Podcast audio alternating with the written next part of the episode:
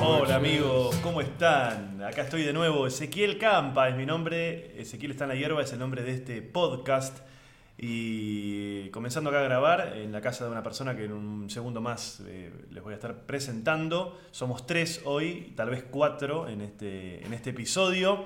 Les quiero contar un par de cosas. Lo primero quiero agradecerle a la gente de Nike que apoya este podcast. Nike, las mejores zapatillas y la mejor ropa para deporte. Nike. También quiero agradecer a la gente de American Airlines. American Airlines te lleva, eh, te trae, estás necesitando volar, ir a algún lado en avión. American Airlines, americanairlines.com es la página, pueden entrar ahí, están todos los vuelos. También quiero agradecer a la gente de Nissan, Nissan, la marca de autos, Nissan, un auto que anda muy, muy bien, muy bien. Eh, banco francés, Banco Francesa. Y muchísimas gracias también el apoyo del Banco Francés. El banco, tu banco, mi banco. Muchísimas gracias a todas las marcas que apoyan este proyecto independiente que no escucha casi nadie. Pero tiene ganas de... es una, eh, se, está dando una cosa así muy particular, que es que en las grandes corporaciones están poniendo dinero en cosas que no... Es la era del narrowcasting. Eh, yo lo pensaba el otro día, que narrowcasting es direccionado directamente a la gente que consume esas cosas. Eh, lo pensaba el otro día mientras tomaba la Serenísima, eh, aunque soy vegano, pero, pero nada, es, la, la escupo después. La voz que escuchan es la de Félix Buenaventura, que lo voy a presentar. Félix Buenaventura. Hola, ¿cómo estás? Me están haciendo un café. Bien, excelente. El ruido que escuchan de fondo es de la cafetera de Laila Roth, porque estamos acá en la casa Sí. de Laila Roth, en el coqueto barrio, en el tanguero barrio arrabalero de San Telmo. Vamos a estar charlando de un montón de cosas, pero antes, para terminar esta introducción, eh, me- fíjense en ezequielcampa.com.ar que se vienen un montón de funciones. Estoy los sábados en el Auditorio Sendas, que es ahí en Palermo. Voy a estar también en estas fechas en Tandil. Voy a andar por... ¡Ay, voy a actuar en Colombia! No importa. Bueno, sí, si alguien escucha en Colombia, voy a estar en Bogotá a mitad de mes. Eh, voy a estar también... ¿En dónde? ¿Dónde más voy a estar? En Capital Federal. En Capital, estoy, en Capital estoy todos los sábados, pero no, ahora se viene Tandil, se viene Diego Magio con un mate. Y el viernes 14, si lo El jueves antes- 14. Ah, el jueves No, ¿Tenés jueves azúcar o 13. algo así? El jueves 13, eh, con Laila Roth, Félix Buenaventura, Carola Ollarvide y Brian Rolansky, hacemos por única vez, salvo que ande muy bien, eh, ¿cómo se llama? Roast, Roast, debate, debate y y cositas. cositas. Un show en el que vamos a hacer un poco de stand-up, pero el primer stand-up que hicimos en nuestra historia, Ay, en nuestra vida. Algo ¿no? que da vergüenza eh, ajena, probablemente al que lo vea, y propia al, al mí, A la persona que estuvo, sí, sí, sí. Sí, es igual algo que, es algo funciona que un no... poco como ajena igual esa vergüenza, porque es como un uno que no es el que es de... a- como una persona del pasado. Como Claro. no te sentí... Sí. A mí me preocupa la gente que sigue usando sus mismos chistes de la primera vez que se subieron y pasaron 14 años. Sí, vos sabés de quién. What?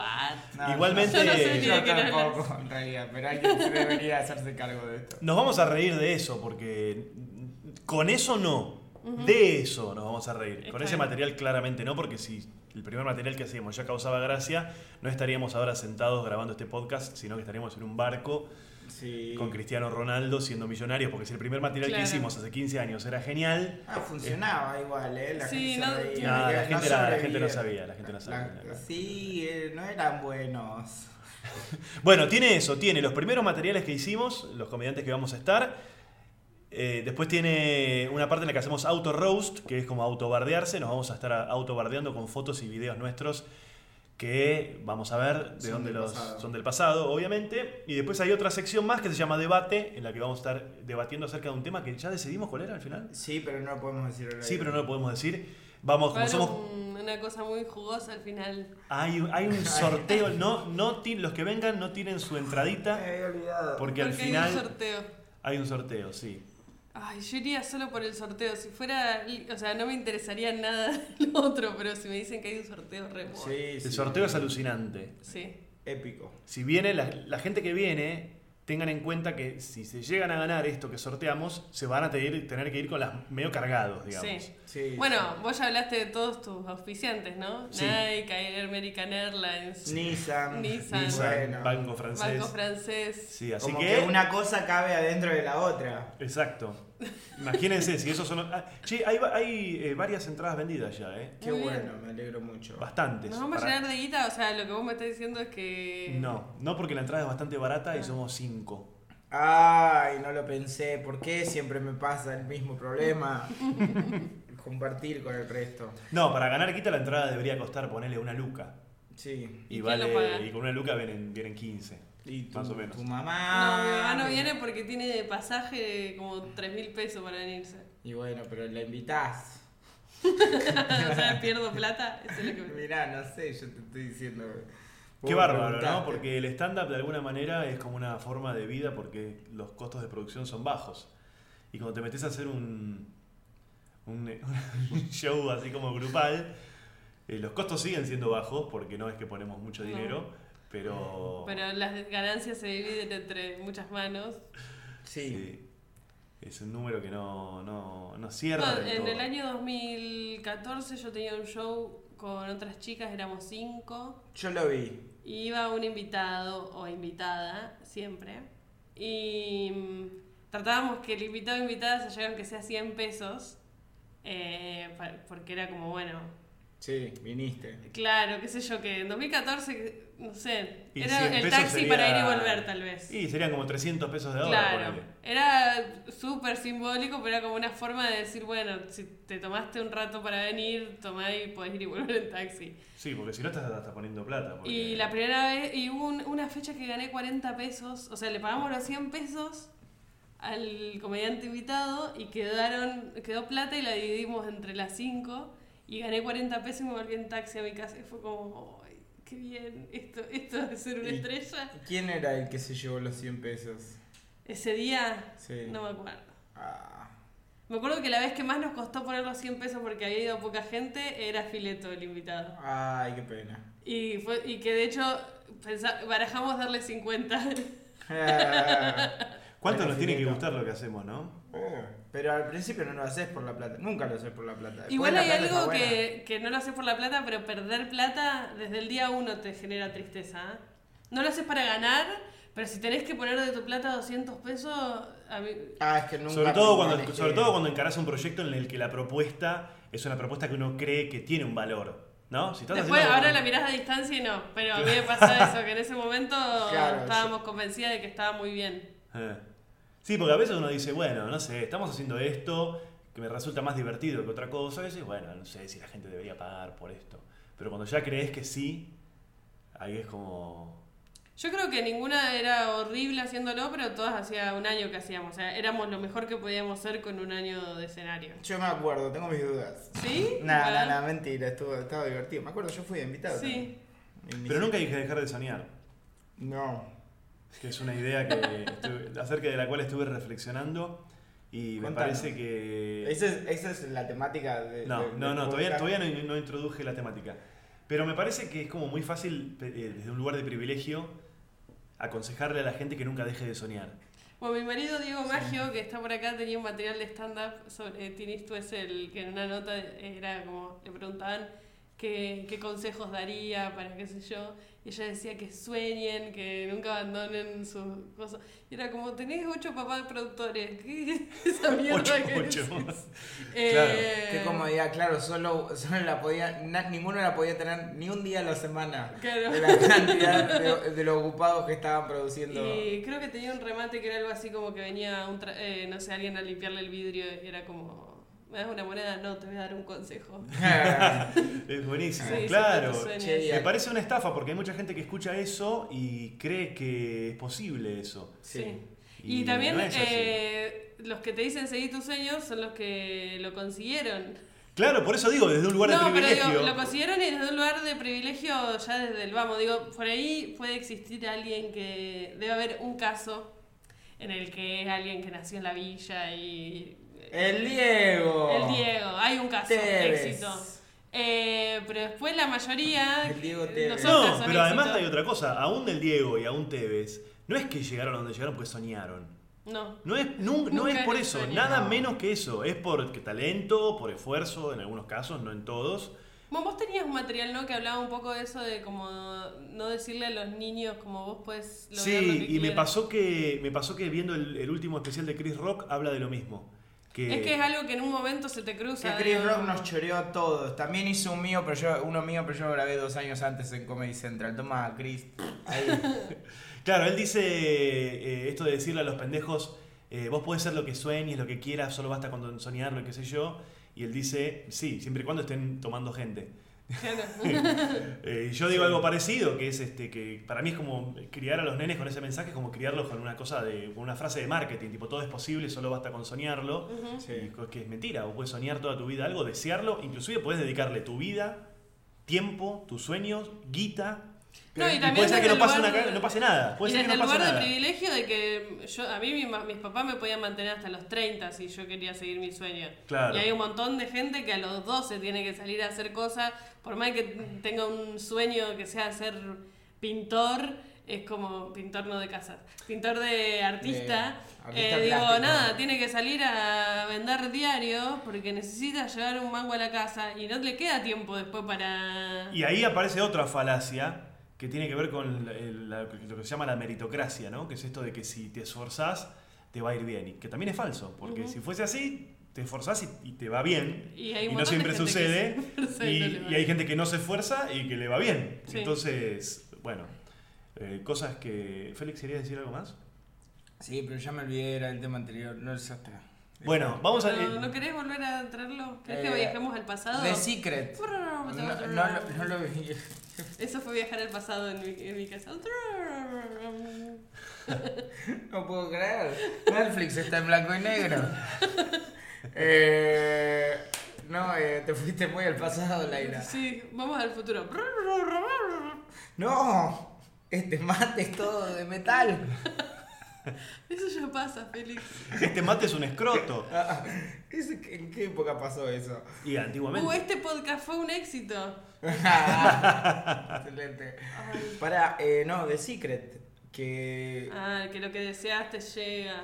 Que tenés que visualizar Bueno, la voy a decir- casita voy a- voy a Ah, tratar sí, de- con el, con el Golden Retriever. Voy a decir algo que yo creo que sí hay algo desde ya cuando tenés todas tus necesidades básicas satisfechas y, y demás cosas, que si vos tenés claro qué querés en tu vida, no digo por enunciarlo Pero, así, de- sino digo, hay algo que es mucho más fácil si vos en algún momento te decís, ah, lo que yo quiero es esto, claramente, siempre dirigirte hacia eso y acercarte a tu deseo, que cuando por ahí en la vida uno... Yo creo que no- nosotros por ahí porque somos comediantes y pasamos mucho tiempo reflexionando sobre nosotros mismos y sobre la vida y sobre las mierdas. Pero hay mucha gente que trabaja en una oficina y va todos los días a trabajar y sale de su oficina y quiere ir a tomar una cerveza para olvidarse que estuvo en su oficina. Sí. Y entonces, no sé si tiene esta instancia de realmente sentarse un día y decir, che, ¿qué quiero yo? Quiero dentro de 10 años estar en esta oficina, quiero esto otro, ¿qué quiero hacer? Entonces, para mí el secreto para esa gente No funciona, porque hay algo que dice, ah, bueno, lo que yo quiero es tener un bar en la playa en 10 años. Entonces, al enunciarlo, hay algo de Sí. que no es que lo atrae. Arrancó, arrancó. No es que lo Lo atraen. enuncié, arrancó. Sí. No, lo traigo. claro, no, no como algo mágico que sucede, sino como algo de decir, ah, esto es lo que quiero. Entonces empezar Entonces, a trabajar hacia, ello, hacia Claro, deja de tomar birra. Sí. Si no quiero tener un hijo en 10 años. entonces Igual una cosa, ¿eh? A mí me parece re bueno en lo que decís vos. el- eh, esto eh, sí me parece Haciendo un como. montón de chistes. Me parece como. No te lo estamos festejando. me, No, parece, me, parece un, me parece- me parece un privilegio copado descubrir qué es lo que querés. Y que eso sea algo viable, ¿no? O sea, en realidad no es tanto como descubrir lo que querés, sino que haya cierta compatibilidad en que sea posible algo que te gusta mucho. Porque si yo de repente descubro lo que deseo y eso es algo que no sucede en el país en el que estoy o lo que sea, y no sé si va a estar tan bueno. Pero sí me parece que nosotros tenemos como el privilegio de decir, ah, mira, esto me copó. Y después de eso, sí hay, me parece, una cosa de coraje de decir, voy a ver si puedo hacerlo con esto. Sí, coraje hasta ahí también, no, porque es eso, somos clase media y mis papás No. me podían pasar plata. No sé tu caso Bueno, no, en, particularmente. en mi caso, en mi caso no. Bueno, Y en si- mi caso yo siempre tuve esa seguridad. aunque no, eh, nunca lo enuncié así como, ah, dejo el trabajo porque total mis papás me mantienen, Sí. no lo hice de esa manera, pero en el fondo yo sé que existía eso. Bueno, sí, yo también, de última sabía que yo, o sea, No, pero también es digamos, una yo, no, yo no tenía que salir, yo no tenía que salir todos los días, es- esa idea de salir todos los días a ganarme el mango, pero tampoco es que mis viejos me dijeron, bueno, te damos 15 años para ver si la pegás. Ah, no, no, no. no, yo tenía que no. laburar y... Yo renuncié al trabajo y le fui a avisar a mis papás que iba a renunciar a mi trabajo y me Y dijeron, lloraron. eh, mi papá dijo, eh, pero vas a tener obra social, ese fue su... Ah, mira que. Porque tu viejo es médico. mi papá es médico y me dijo, pero vas a tener obra social, le digo, sí, puedo tenerla. Me dijo, ah, bueno, que te vaya bien. Eh, bueno, yo me acuerdo cuando, ni bien eh, me No está la obra social de los comediantes, ¿no? No. Mm. la, la OSGI. Las Eh, jaja. la. eh, no, que cuando. Me acuerdo cuando me compré el libro Padre Rico, Padre Pobre. Ah, yo lo tengo acá porque mi marido es re fan de ese tipo de libros. Y bueno, y ahí está, que lo usé durante muchísimo tiempo para. Para ser pobre. Para taparme. Eh, no, no, no, no, pero es re loco porque tienen que ver también con. Hay una predisposición eh, de, saber, de confiar en algo y que también la confianza que te tira la sociedad es algo que vuelve y que de golpe el privilegio está por todos lados y también está en eso. Entonces, en la convicción de que podés eh, vender un producto eh, para un, una porción de, de la sociedad que puede pagarlo. También es eso. Digo, y eso es eh, nada, la verdad que, que el sistema que es un horror, pero bueno, nacimos de este lado. Yo qué sé, tampoco... De este lado del mundo, de todos los mundos, porque Sí. ahora excepto... En África, ¿te enteraste que hay unos chabones que eh, tenían como. Era un país y se, le, se les acabó como. Les agarró sequía, entonces dejaron de, de vender eh, verduras y frutas, entonces. Son millones, son una cantidad de personas gigante que se van mudando y va a otros campos y dicen, che, tu campo es mío, fra, acá hay 100 personas laburando, fra, ahora es nuestro. Y nadie te va a decir nada, porque es un país que se mueve ahora. Y es como, están en esa, así que menos mal que estamos acá. Sí. acá en, en- Porque, ay, en- qué chiste, porra. No, igual no estaríamos en el campo tampoco. No. Qué chiquita la cabeza de pensar que si no estoy en el campo con tan chistes, eso no me. En me el afectaría. campo no puedes contar chistes, porque se toman todo literal. Pero, pero bueno, en conclusión... Para mí no es solo- porque se toman todo el No, literal. no, no, ya sé. Ah. Pero no, ¿por qué es para vos? A ver? Para mí, eh, bueno, no sé si ustedes Para mí es una cuestión de densidad de población igual. No, para mí tiene que ver. eh, yo soy de pueblo. Tiene que ver No con que. No, no, bueno, pero es, es muy parecido en el sentido este de por qué no se puede hacer chistes para mí. Ah, ok, ok. Y tiene que ver con el... Es como hacer un eh, humor en un evento. Que entre otras cosas lo que te termina pasando es que... mm, hay- hay algo de- eso a mi tía Ramona, la que no co- come torta frita todos los días.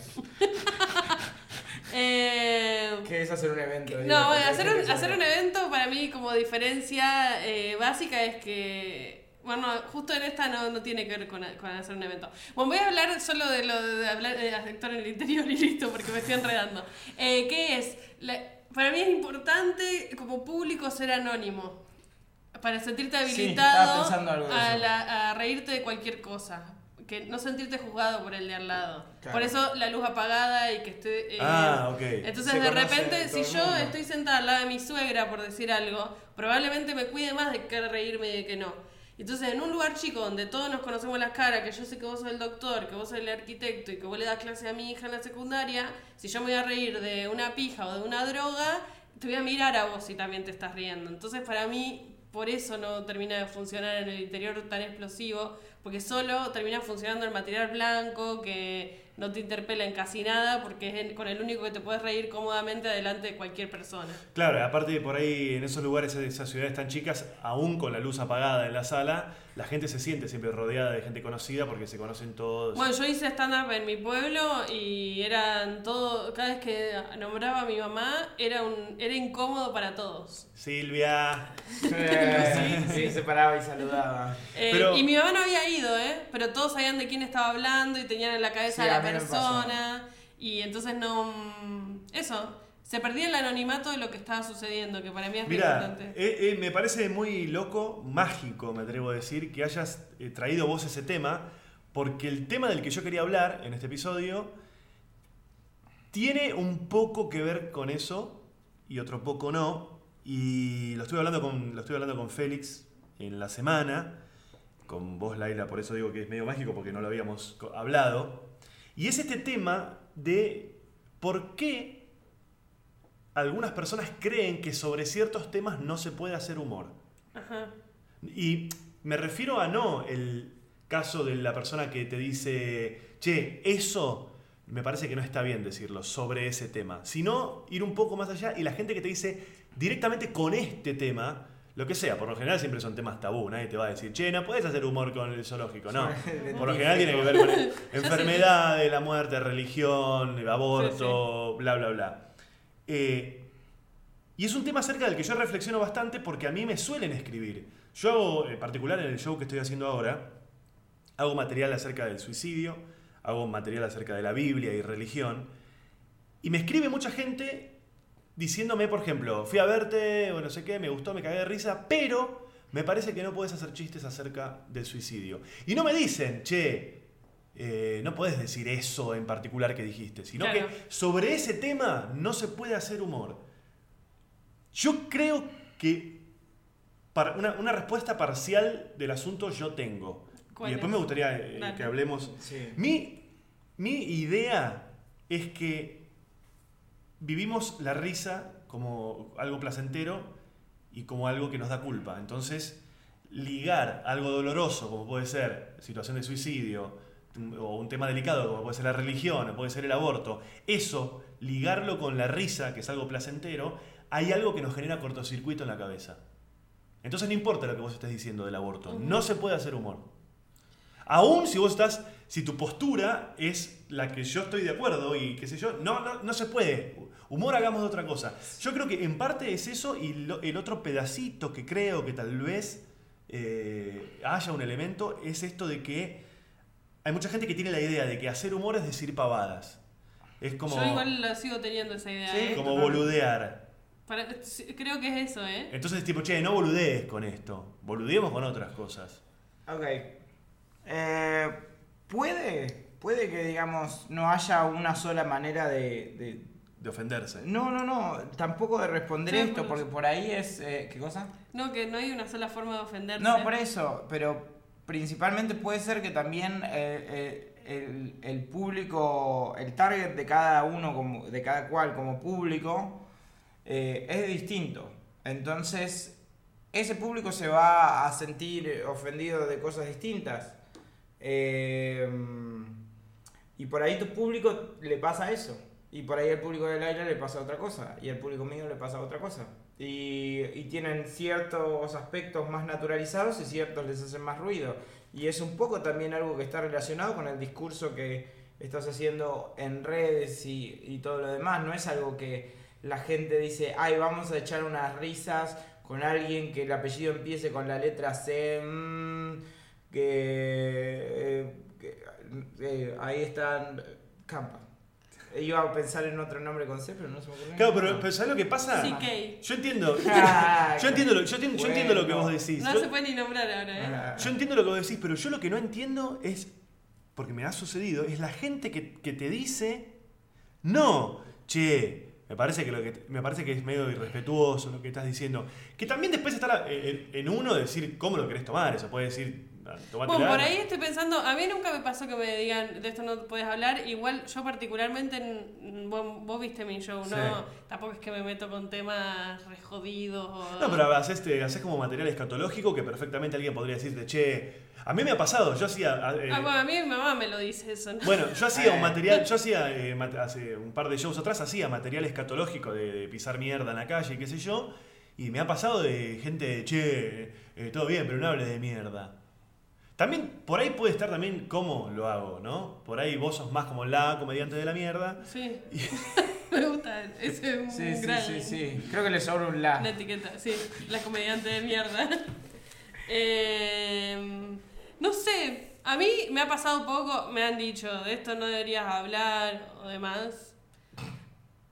Qué sé yo. Yo, bueno, creo que hay cosas que entre. Hay un- una comunidad de, com- comunidad de comediantes, Sí. eh, no sé si existe tal cosa, pero bueno, que creo que ya estamos de acuerdo sobre esto de, de qué temas hablar de qué manera, como esto de reírse del Yo creo- opresor. Yo creo que hay un montón que no, que están en otra. No, igual voy a decir, yo por mucho tiempo eso lo tenía muy claro en la teoría y sin embargo no sé si lo llevaba bien en la práctica, ¿eh? No, ni hablar. Porque hay algo de como ser consciente, como sí, me tengo que reír del opresor y no del oprimido.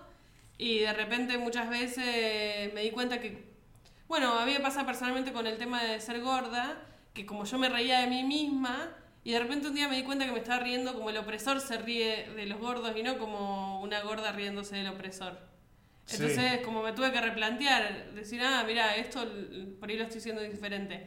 ¿Por Pero- qué la gente te dice esto, no, qué sé yo? Para mí, eh, hay algo de la comedia del stand-up de que es tan cercano el público con vos que se siente habilitado a opinar. Yo no creo que le manden mensajes eh, a Madonna diciendo, che, no hagas una canción de esto. No, o a le- South le- Park le- diciéndole. Sí, che, pero ¿sabes lo que yo Le creo? Para mí hay algo de que no. nos ven como, bueno, pasa lo mismo con pedirnos un 2 por 1 por privado, preguntarnos la hora del show, cosas Pero- que... pero hay- ¿sabes? dale, Está bien, está en pero el hay, algo, hay flyer. algo raro igual ahí, ¿no? Respecto de lo políticamente correcto y los límites y... y- Odio lo de políticamente correcto no, porque me da una paja bárbara pensar que es políticamente correcto y Claro, que no. pero esto de reírse del opresor o reírse del oprimido... Pa- a mí lo que ¿no? Sí, yo pienso es, patear a alguien que está en el piso, ¿está bien? No, no está bien. Entonces voy a patear al que patea, al que Sí, pero yo- que tengo claro, que elegir Pero al que yo a la, y a la aparte- vez, yo a la vez, a la vez encuentro como sutilezas en eso. Porque, por ejemplo, yo he visto un montón de comediantes, o sea, Ricky Gervais, lo que sea, que hacen material... eh, Una porquería, Ricky Gervais. ¿De Lo verdad? dije. Sí, es una Uh. porquería. eh, Toda la persona que celebra a Ricky Gervais te anda a hacer la tarea. Lo dije. Yo a mí me gusta Ricky Gervais. bueno, anda a hacer la tarea. ¿Qué tarea? que me Boludo, eh, no puede ser, en el último especial que está hablando de, en un momento está haciendo una referencia a esta persona que cambió de sexo y se empieza a reír y dice, ah, si se puede cambiar de sexo, entonces yo me puedo transformar en un mono. Bueno, eso Y eso es como si los gays se pueden casar, entonces yo me puedo casar con un perro. Es lo mismo, nada más que eh, con la irreverencia de un inglés que supuestamente... Nah, el mensaje es horrible, perdón, Sí. pero no, no tengo... Para mí no, no hay Sí, nada el mensaje ahí. es horrible. El mensaje me parece horrible. En un montón de cosas lo rebajo. Yo, a, eso no. a eso Bueno, me lo voy a- lo refiero voy a con dejar de patear. a- Lo voy a dejar de seguir. A para Dame tu teléfono. Twitter. Yo le doy. Eh, Ya, está, A eso voy, tipo, vos- nosotros sabemos que la gente, las personas trans la pasan para el culo, entre otras cosas, porque el mundo es horrible. Eh, eh, porque los discriminan, porque hay un montón de gente diciéndole, ah, pero si vos sos un varón, porque tenés pito. Entonces, si vos te vas a ir a burlar una vez más de eso que todo el mundo se está burlando y que sabés que genera un sufrimiento, por ahí sos transfóbico y te chupa un huevo y querés burlarte de eso, que también puede ser esa persona, no lo sé. Pero digo, para mí hay algo en eso de- sobre que... Igual eh, a eso voy que para mí, para mí que, que te lo escriban y te digan sobre esto no puedes hablar, tiene que ver con que por alguna razón generamos una cercanía en la forma de comunicar que la gente se sienta habilitada a opinar sobre si deberíamos o no. Y después siento que cada uno tiene, cada público tiene una sensibilidad diferente, como dice él, y que hay temas que por ahí, no sé, que, que uno tampoco puede ir eh, haciendo humor pensando en todas las susceptibilidades, porque, ah, como dijiste, no voy a hablar de lo zoológico. Capaz hay alguien que tuvo un zoológico y sufrió un montón, y entonces vos vas a hablar de lo zoológico y vas a estar diciendo, no, esta persona que habla de lo zoológico no sabe lo que es tener un zoológico-. Entonces digo, de alguna manera, pero sí hay como cosas generales, donde sabe- uno sabe también que si vas a hablar de que Dios no existe, probablemente haya mucha más gente diciéndote, che, no sé si quiero que digas esto, por favor no lo digas, que si decís, eh, no sé, yo hago chiste menstruar y que por ahí es como... Sí, lo que pasa es que uno se va metiendo en, en- La en- menstruación no existe. Es verdad, es una mentira. durante nueve meses. No, a veces uno se va metiendo en, en análisis y en sobreanálisis y se van abriendo un montón de aristas porque de repente una cosa es decir burlonamente Dios no existe y los que creen en Dios son unos idiotas y otra cosa es decir, mirá, estos son mis argumentos eh, y con esto hago humor. Sí. Para mí, por esto, por esto y por esto, Dios no existe y yo me río de esto.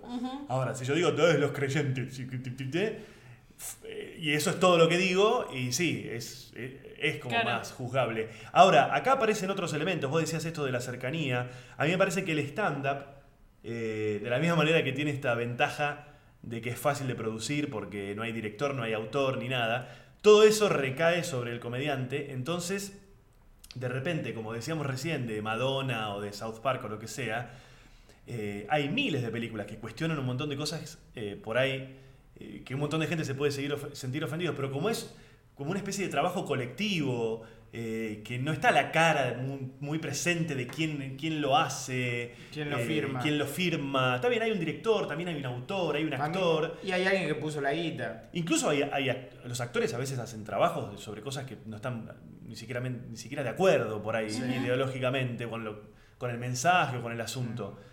Pero lo que nos pasa a los comediantes es que estás ahí y lo que estás diciendo lo escribiste vos y estás eh, mostrando lo que pensás. Entonces ahí aparece como una, un escrutinio tipo milimétrico de cada coma a ver si dijo algo que no va y esto... mm, ah, ah, ah, acá me ofendí, acá me ofendí, ah, pará, esto es ofensivo. Entonces es difícil también, ¿no? Hay como una... eh, John Cleese de Monty Python, él decía que la corrección política eh, mata, está matando a la Para mí hay dos cosas demás. que son distintas. Eh, por un lado, eh, uno tiene un montón de cosas sobre... Es infinito el, el universo de la comedia. Entonces, eh, me parece que hay que dividir primero corrección o incorrección política de empatía. Y en segundo lugar, saber que a, a no to- a, a distinta... A no a todas las mismas manos le cabe el mismo guante. Entonces... Perdón, ¿cómo, cómo es? que no a todas las manos les cabe el mismo guante. Entonces, Para mí, hay- a mí me ofende porque yo Bueno, tengo manos grandes. eh, ya lo sé, por Yo eso. tengo te manos estoy- chicas. Todos me Nos- caben, todos los guantes me caben, algunos me quedan grandes, pero todos me caben. Bueno, Incluso entonces, los de bebé. entonces- Porque es muy pequeñita de verdad. Puedes subir fotos Mirá, de mi mano. Sí, verdad, a es la mano, es como One Tiny Hand, pero, pero normal Al fin, tiempo. Voy a, voy a, a publicar este episodio con una foto de las tres manos. Y, y, es verdad, eh, y, y busquen One Tiny Hand, que es una página hermosa eh, de internet donde le achican una sola mano a un montón de gente famosa. Eh, entonces, eh, no, me parece que primero en ese lugar está eso, y en segundo lugar en relación, digo, me puedo explayar por lo primero, pero me interesa en particular mencionar que Primero que es un discurso directo, entonces no hay lugar para una doble interpretación, o sí, incluso cuando siempre hay alguien que no lo va a entender, hay incluso una, eh, se llama el, algo de Poe, la teoría de Poe creo que es que dice que eh, una ironía es imposible porque siempre va a haber alguien que no la entiende. Entonces, en esos términos siempre va a haber alguien que o va a padecer de ombliguismo y llevarlo a su lugar, o se va a ofender de, en nombre de alguien más. O la tercera opción, que a mí me parece que es importante, porque claramente estamos bromeando y claramente en un montón de casos ese es el, el motor, pero el motor también son las preguntas y cuestionar ciertas cosas y hay gente que no, eh, no quiere cuestionarse ciertas cosas, porque cuando empezás a cuestionarte tu vida te das cuenta de que va a tener un final y te vas a morir. Y la gente no quiere pensar en eso. Entonces prefieren decir, bueno, estoy acá, terminé la UADE y con todo respeto, no, no tengo respeto por la UADE, pero bueno, eh, por Pero todo si lo- por el poder yo. adquisitivo que No, tengan. dejes, no dejes de escuchar este podcast. Y sí. no dejes de comprar entradas para. Tenemos eh, descuentos Debe importantes. haber carreras que no se pueden estudiar en otro lado que no sea la UADE. Sí. Tipo producción de moda y. Administración de gimnasio. Sí, igual no iba, Claro, no, iba, cosas. no iba ni ahí a eso. Bueno, no- pero ahora habla de lo que te pasa con la UADE. no me pasa nada con la UADE. La verdad es que no tengo. No, no, no, no me cruzo ni siquiera a nadie que, que Yo vaya. vivo cerca. Vos vivís cerca. Ahora hay una cosa también, ¿no? a la Uh, gente. Sabemos por en qué barrio anda la Aila. Dijo Santelmo cuando arrancó este podcast. Ahora hay una cosa también, ¿no? Uh, Que- Santelmo que- cerca de la Pero voy a decir algo de que. Sí. Porque a mí lo que me pasa que casi, toda, casi todos los que tienen el discurso así de como la corrección política va a matar, en general son fachos. Entonces, eh, digo, no sé, ¿qué- no sé si es la corrección política o qué mierda lo que me mueve a decirte, che, eso no me gusta que hables. No sé si es la corrección política. Es. Hay, hay cosas que que pueden tener... De hecho, hay veces que valoro porque he tenido chistes donde yo no me daba cuenta Sí. que el enfoque estaba mal. Mm. Que yo en realidad me estaba riendo de algo que si lo pensaba yo no me, no me quería reír de eso. Yo quería reírme de otra cosa. Sí, también hay que tener en cuenta que a la gente le encanta ofenderse, porque cuando uno se ofende cree como que tiene una. Y que el público, eh, no, no sé sí, si yo tengo un público idiota, Ahora ahí me dejan decir todo. Pero me pasa un montón de veces que yo hablé de algo en un material y salgo y me dicen, me gustó mucho todo lo que decís de tu sobrino, porque a mí tal cual, mi sobrino también es re divertido. Y yo capaz no dije nada de que mi sobrino era divertido, pero no sé, les disparó algo en su cerebro Claro. que de repente yo lo que había estado hablando era de lo divertido que son los niños. Y en realidad yo conté que mi sobrina se hacía caca encima y no tenía nada que ver con su diversión. Eh, sí, es probable que sea tu público, sí. Es mi público nada más, ¿no? Sí, no, no Sigan viniendo, nada. igual yo no me molesta que interpreten libremente mi material. Y si les gusta lo que hace Laila, por ahí les gusta lo que hago yo.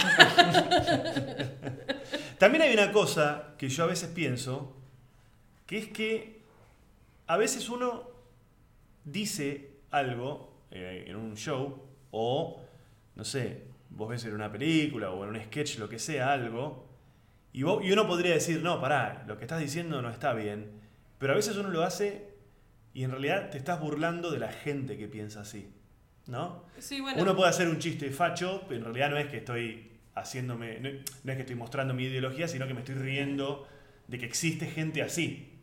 ¿no? Claro. Pero el tema es que, para mí, si los que más se ríen de ese chiste son los que. esas personas de las que vos te reís. Si vos, por ejemplo, nos estás haciendo un chiste de que los fachos. Suponete, Eh, yo hago un chiste que digo hay que, para- hay que matarlos a todos. Hay que matarlos a todos. Y, Y- haces, y vos sentís que estás reforzando y que claramente estás riéndote que la gente Y dice de que hay eso. gente que piensa así. Y que hay gente que piensa así, pero si los que piensan que hay que matarlo a todos en tu show están como, "Ah, hay que matarlo, tal Sí, cual. sí. Es como dice él, que hay que Sí. matarlo. Entonces, por ahí no estás usando eh, hay algo que... O por ahí son idiotas, que también puede ser. Pero digo, si se ríe mucho más esa gente y tal vez la gente que, que está de acuerdo ideológicamente con vos se queda como, che, dijo que hay que matarlos a todos, se estaba riendo de eso. Como se, se lo empieza a cuestionar. eh, no entiendo si, si se está poniendo en ese lugar para burlarse de esa gente o piensa así. Entonces, si termina pasando eso, evidentemente, nada, te estás pa- riendo equivocadamente de eso, porque... Me pasó el otro día en, en microteatro que estuve haciendo un show en el que hago, bueno, un, un personaje que se llama Dicky del Solar, que es como un cheto así, rugby, este, eh, facho, horrible, que dice toda, o sea, habla en contra del hospital público, de un montón de cosas, y termino de hacer la función y se me acerca un pibe y me dice, man, esto es excelente. Me dice, yo soy, me dice, yo soy de San Isidro, me dice, dame tu teléfono porque esto, me dice, yo trabajo con un, con un tipo que va a terminar siendo intendente de San Isidro, olvídate. Eh, y esto, charla motivacional, es pero espectacular. Aparte hablas del rugby, hablas de todo, es excelente. No, no, No, no, no, no. Bueno, le pasaba a Cartoon que iban caritos pardíacos. Él Sí, sí, sí, contaba que iban chicas realmente anoréxicas y con un papá lleno de guita a reírse de que, como por identificación y no Sí. por entender la ironía de lo que estaba pasando. O la parodia, Sí. no sé, no, a mí me cuesta distinguir todas esas cosas. Me parece que entonces el- el- el- me parece que la conclusión entonces podría ser que uno no puede estar en la cabeza de la gente y pensar en cómo se lo va a tomar la gente, pero sí podés pensar en desde dónde laburás. Claro, en, Después, en bueno, estar si vos hay, tranquilo con vos mismo. si hay, si hay Sí. caritos cardíacos, bueno, ¿qué lo va a hacer? sí, no podés El- el- Lo importante es hacerlo desde el lugar. Y para mí no está mal también la escucha del público, porque si de repente hay 20 personas que están... O, o- o tenés que, de digo, la escucha racional, no decir, ah, bueno, si hay 20 personas que me dicen que esto no les gusta, lo voy a dejar de hacer, sino decir, ah, bueno, ¿por qué no les gusta? Yo entonces por ahí estoy haciendo bien al chiste, estoy haciendo mal. Eh, no sé, evidentemente por ahí tengo que reforzar la idea de que mm, de, este lado, como para mí en eso hay veces que llega un momento, sobre todo cuando ya está, estamos haciendo unipersonal, que tenés una hora o más para desarrollar uni- muchas ideas. Porque también yo siento eso, la diferencia también cuando uno recién arranca, que por ahí actúas en lugares que actúas 10 minutos y no sé si tenés tiempo para decir, bueno, no, me voy a tomar el tiempo que este chiste no haga reír enseguida, voy a... Sí, a perdóname. al- Aparte, aparte, aparte hay otra cosa que me parece que es importante. De repente, cuando nosotros vemos un especial de un comediante de afuera, eh, no lo ves, en algunos casos sí, pero por lo general no, no lo ves con una mirada virgen. de- no sabes quién es el tipo, no sabes No, no, sabes quién es. Claro, y a nosotros lo, lo que nos pasa es que a nosotros nos viene a ver un montón de gente que por más que te sigan las redes sociales y eso, por ahí no te vio nunca, no hay siete especiales de uno dando vueltas por ahí, que ya los ha visto todo el mundo, etc. Entonces, lo que uno dice no está complementado con, con otros lugares en los que está sostenido ese discurso. Entonces yo sé, esta persona que estoy escuchando, por qué dice esto y hacia dónde va, cuál es su lucha, por llamarlo de alguna manera. Eh, y a veces uno cree que no. Y, y da, da por sentado, la gente ya sabe que a mí los curas me parecen todos una pedófilia, lo que sea. Y la gente por ahí no lo sabe eso. Claro. Entonces sí, es importante lo que vos decís, esto de decir, bueno, pará, me voy a meter con este tema, me tomo el laburo porque tengo una hora y media de show, puedo tomarme 30 segundos para explicar, pará, porque yo me di cuenta de eso y me di cuenta, lo estoy cambiando dentro de mi monólogo, que mucha gente cree que yo cuestiono la fe. Y yo no cuestiono la fe, cuestiono ciertos, ciertos ritos, cuestiono la institución. Pero la gente, viste, "Ah, Sí, no, que- pará, la iglesia hace cosas buenas. Sí, hace cosas buenas también, pero estamos hablando de lo que no está bueno. Sí, sí, sí. Este, Hitler Sí, era sí. re bueno con los perros. Y altos Dicen- coches. Altos coches. Y, alto, y altos tapados, boludo. Sí. Esos tapados La, así. ¿Cómo se llama la píldora? Yo la no lo píldora anticonceptiva la tenemos que agradecer a, todo- a todos los nazis que violaron mujeres para poder encontrar cómo, cómo hacer una píldora Claro. para que no queden Y el, embarazadas. y el escarabajo de Volkswagen también. Lo dije, es un vehículo auto. que inventaron Sí. para moverse dentro de las fábricas de. Pará, ¿saben la Tengo cosa? Toda la información que no puedo. me Pero ¿quieren- ir, quieren escucharlo pegar más? un tiro. Escuch- escuchá lo más absurdo de todo. ¿Viste la, la, la combi de Volkswagen? Sí. Esa regipona que tiene adelante la cosa de Volkswagen sí, sí, y sí, toda sí. como- bueno, que en la década del, no sé, del 60 fue como el vehículo de los hippies. Es un invento de Hitler, pero de Hitler, pero ¿Viste derecho. Qué bien. Qué bien. Con esto lo que queremos decir es es. que aguante el nazismo, loco. Claro. Porque yo. Ay, cierto que era judía. Es que- es que- no, lo que con esto lo que queremos decir es que no se puede meter a todos los nazis en la misma bolsa. No, Eh, no, hay no. nazi. Bueno, ¿no viste la del pianista? ¿Cómo se llama? De Brody, de. Sí, ¿cómo se El llama? lector. El pianista. En el lector El también pianista, ¿no es? está un poco esta idea, ¿no? Eh, de Bernard Schlink.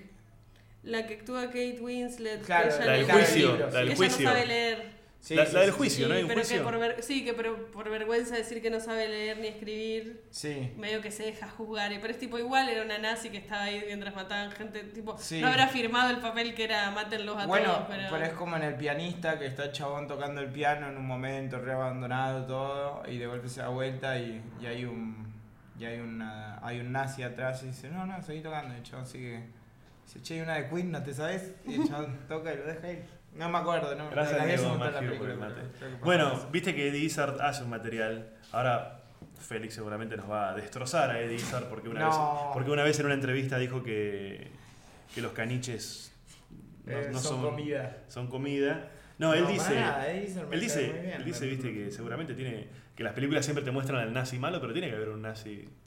Yo hacía un material con esto, ¿se los puedo decir? por favor Yo hacía un material ¿Te que puedes ir de mi decía. casa? Como, Ah, yo hacía un material que decía que por ahí había nazis buena onda, tipo que estaban metiendo a los judíos en los trenes y guarda la cabeza. claro, Eh, claro, sí, es sí, sí. difícil. perdón, perdón, perdón por hacer Sí, eh, no, material. Eh, no lo- yo no lo voy a compartir para que mi mamá no lo escuche, porque ella eh, todavía está muy sensibilizada con, Esta parte la con editamos. sus abuelos. ¿O no? Sí. ¿No vieron, yo- la foto, perdón, ¿no, no vieron la foto esa de los de esos de grandes desfiles en Nuremberg de, de Hitler y qué sé yo, que es como una especie de zambódromo? de- de- que hay, hay una foto, yo esta- te juro que la busqué para, pa- porque quería, quería ver si existía algo así. Hay una foto que está, ponele, una tribuna gigante, como si fuese la, la bombonera, y no sé si estaría pasando Hitler o algo así, pero están todos saludando Menos con, el, uno. con el saludo nazi, y hay uno que está con cara de orto con los brazos Sí. cruzados. Ah, Unos no, huevos bárbaros. No, sí, o por ahí... eh, Justo se quedó dormido. Claro, no, bueno, yo creo que investigué y se sabe quién es. Ah. Y era uno que dijo que no sé qué, ponele. Pero también puede haber sido uno que justo. "Che, La puta madre, tengo algo acá. Y Udo Tac salió en la foto rasgándose la espalda y quedó como. Como el, un valiente. el emblema de la. De la Sí. resistencia. Bueno, hay una película en la que yo participé, que se estrena en unos meses, que se llama Operación Final, y hago de un nazi bueno. Y sí. Hago de un nazi que lo matan por error, que no se lo merecía. Mirá. Sí. ¿Por qué no se lo merecía? ¿Qué hacía para.? No, no sé si no se lo- Partamos de la parte de que era un nazi. Digo, Claro. no nos olvidemos de esa parte.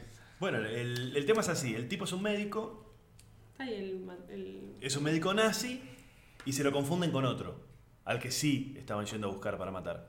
Bueno, pero era un médico nazi, o sea, no era tan grave Sí. que lo maten. No, no, no. Bueno, a eso voy. A mí el lector, yo eh, eh, voy a traerle de vuelta esa peli. No sé si es una con. Creo que es Liam Neeson. Es un libro. No, ¿quién es? Laila, es un Bueno, libro. yo vi la película, Todo no, es un no libro, leí. No leí. No. Era un- es una película lo que yo vi, con Kate Winslet y otro, pi- otro actor que no Sí. me acuerdo si es Liam Neeson o otro que yo me lo confundo siempre con él. El lector, lo vamos a hablar con propiedad, lo voy a buscar acá. Basada en el Bueno. libro de Bernard Schwenk. Está bien. Es una historia de un pendejo que un día conoce una mina que es como 10 años más grande. Todo esto transcurre en la Segunda Guerra Mundial y nada, tiene sus experiencias, primeras experiencias sexuales con ella y, ella y ella le pide que le lea todos los días que él vaya y le lea. Entonces él le lee libros y tienen un vínculo desde ese lado también de que, de que él le, le lee a ella. Ningún- Como que él sería el lector claro, de... el nombre de la película. Eh, bueno, él nada, termina la secundaria, se va a estudiar a la universidad, deja de verla a ella, ella en un momento desaparece. 20 años después él es profesor en la facultad de Derecho y, hay un juicio a nazis. Y esta... Y esta es una de las acusadas, que él no sabía que se dedicaba a ella nada, o sea, la ve 20 años después. Y entre otras cosas, sí, The Reader, como Henry. entre otras cosas se la acusa de que hubo... Henry the Reader. Habían encerrado a unos judíos en una iglesia y habían prendido fuego la iglesia. Entonces, y había como que había una de todas las nazis que estaban al mando que había firmado un papel donde había escrito que prendan fuego la Sí. cosa. Y la acusaban a ella de que era la que había hecho eso. Y ella no lo había hecho, se va de- y entre otras cosas él sabe que ella no fue porque ella no sabía leer ni escribir y por eso él, ella, él le leía. Claro. Pero, él, pero por otro lado, la mina no había dejado de trabajar con los nazis. Digo, no había sido la que había prendido fuego o había escrito, pero estuvo ahí mientras se incendiaba la gente dentro de la iglesia mirando y diciendo, ah, bueno, que no salgan, apretar la puerta para que no se escapen. Entonces, como que tiene algo de que te da culpa, porque son poner 10 minas nazis, 10 oficiales nazis, que a 3 le dan 5 años de prisión, a otras 3 le dan 20 años de prisión y a, a ella, Ah, que es la que bueno. firmó, le dan cadena, cadena perpetua. Y sentís como, ay, pobre, pero si ella no sabía leer. Y después digo, ¿por qué no le dieron a todos cadena perpetua? ¿Qué esta Claro. mierda? Y Era como... pobre encima, tipo, imagínate, te salvas del Titanic y te empiezan a hacer toda esa movida. Es como, dale, dejame un toque. Bueno, Che, pará. pará, pará, y- pará, pará. Sí. Pero Laila, ¿vos entraste alguna vez a una iglesia Sí, y seguiste siendo judía después? sí, increíble. No puedo creer. Viste que no, te dan ganas de ser Sí, católico. es que está re bueno. Sí. Entré Ahora, a muchas iglesias. hablando de eso, de, lo del- vos decías lo, El lo- agua lo del, bendita. lo del Titanic, yo a veces pienso, viste que hay muchos eh, nazis que se refugiaron en Argentina cuando terminó la Segunda Guerra Mundial y jerar- jerarcas, un- vinieron todos Sí. para acá. Tenía un material sobre eso yo también. Sí, y también hay un montón de, de gente que vino acá escapando de eso.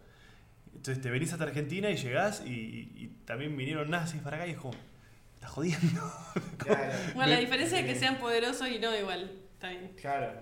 Como que acá, no sé, se la tenían que comer toda. Era como... Eh, no sé, ¿eh? Más o menos. no ¿eh? sé, no ah, sé. pero no, no podía, digo... Te traes un lingotito de oro en el culo. No, además venían, ven- muchos venían apañados por, por, Sí. por podías, empresas. meterlo- podías traerlo en la valija, pero. Conseguían acá laburo en empresas alemanas. Y... Bueno, eh, yo creo que no hay muchos judíos peronistas porque se lo Sí. acusa mucho a Perón de, Sí, sí, eso sí. Es uh, bueno, de su lado nazi, de haber La- protegido a los nazis. de gran haberlos- falla del general. Ahí tenés. Eh, y creo que por eso, entre otras cosas... Ahí encontraste algo para ofenderte, igual que con Ricky Gervais, mira. Sí. Yo no sé, pero no voy a quitar el busto que tengo en mi baño de Perón.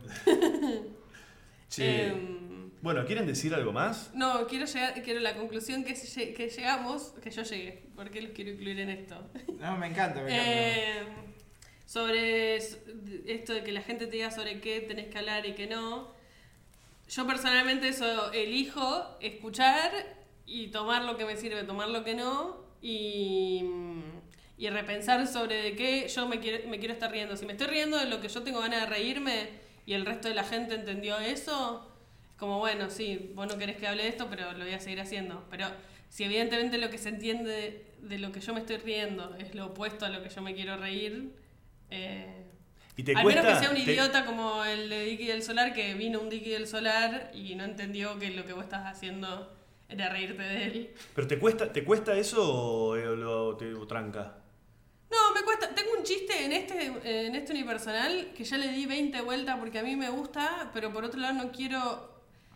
Es un chiste que digo de sobre tener hijos y que por ahí tendría hijos para poder decir eh, lo hago por mis hijos. Sí. Eh, Está buenísimo. sí, pero digo, no, no quiero. Yo no quiero juzgar a, no sé, por- la primera que se viene a la cabeza es Nazarena Vélez. A Nazarena Vélez Sí, por decir claro. eso. No quiero juzgarla. Pero al mismo tiempo es como, evidentemente, si yo me estoy riendo de eso, eh, tal vez sí la estoy juzgando.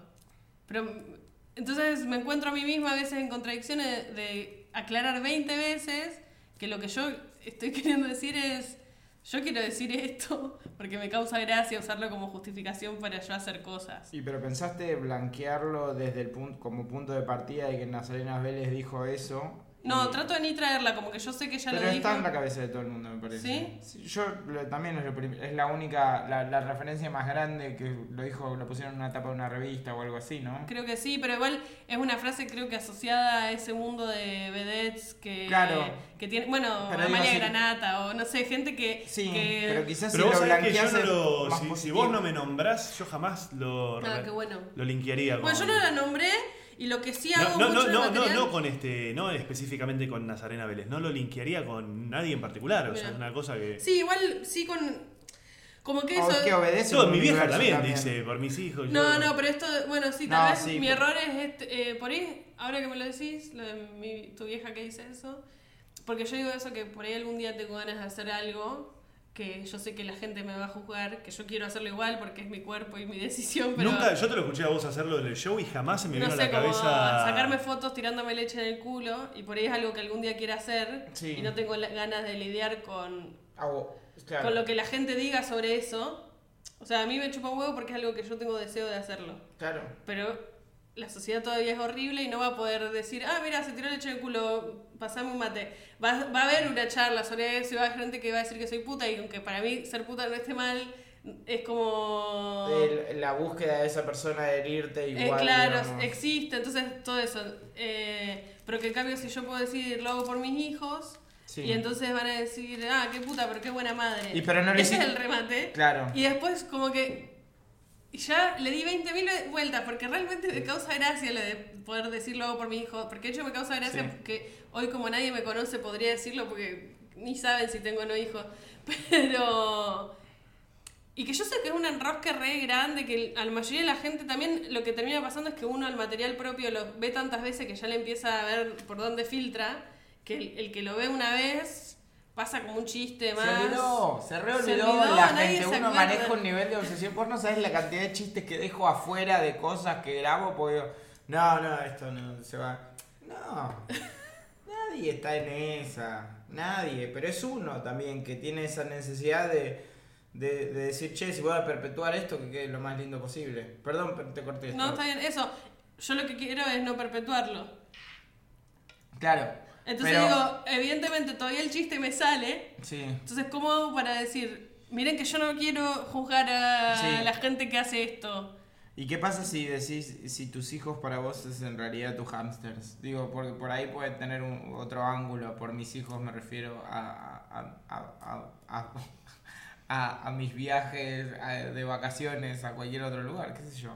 Está bien. Eh, pero lo que sí, eh, digo, te vas a poner leche en el culo, eh, pensá en los hijos de la vaca, los terneros, que era para donde iba esa leche y vos te... eh, ¿eh?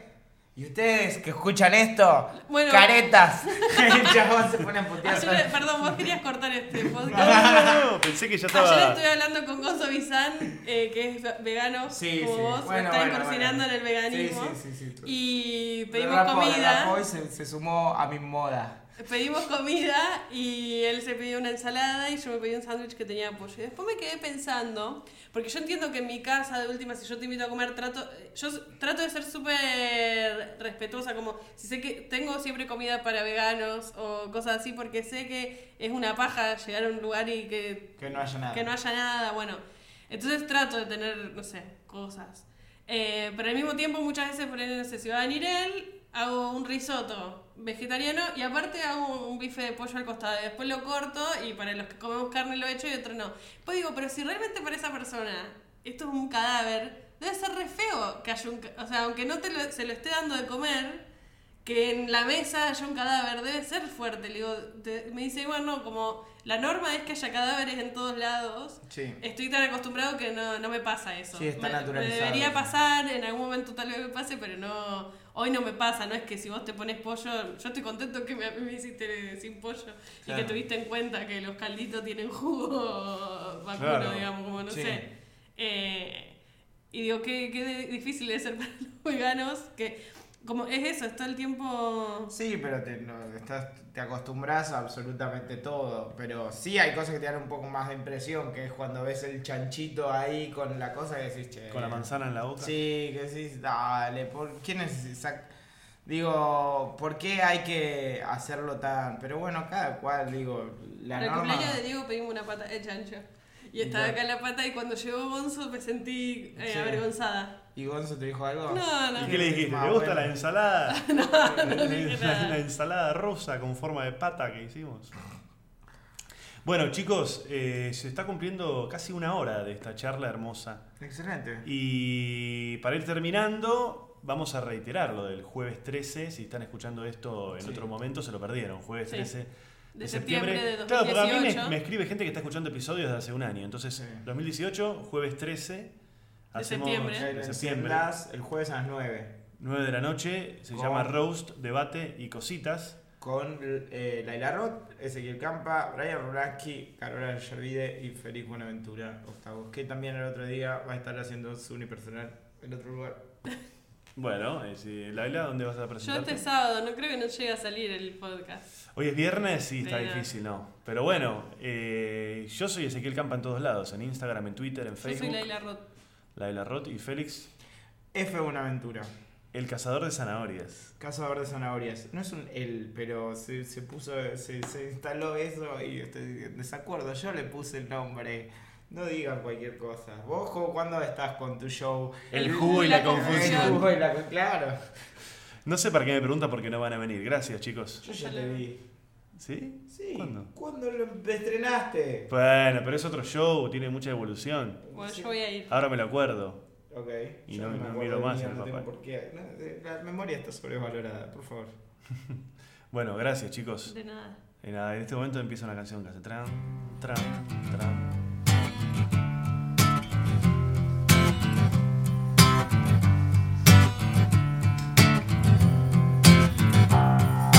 Could you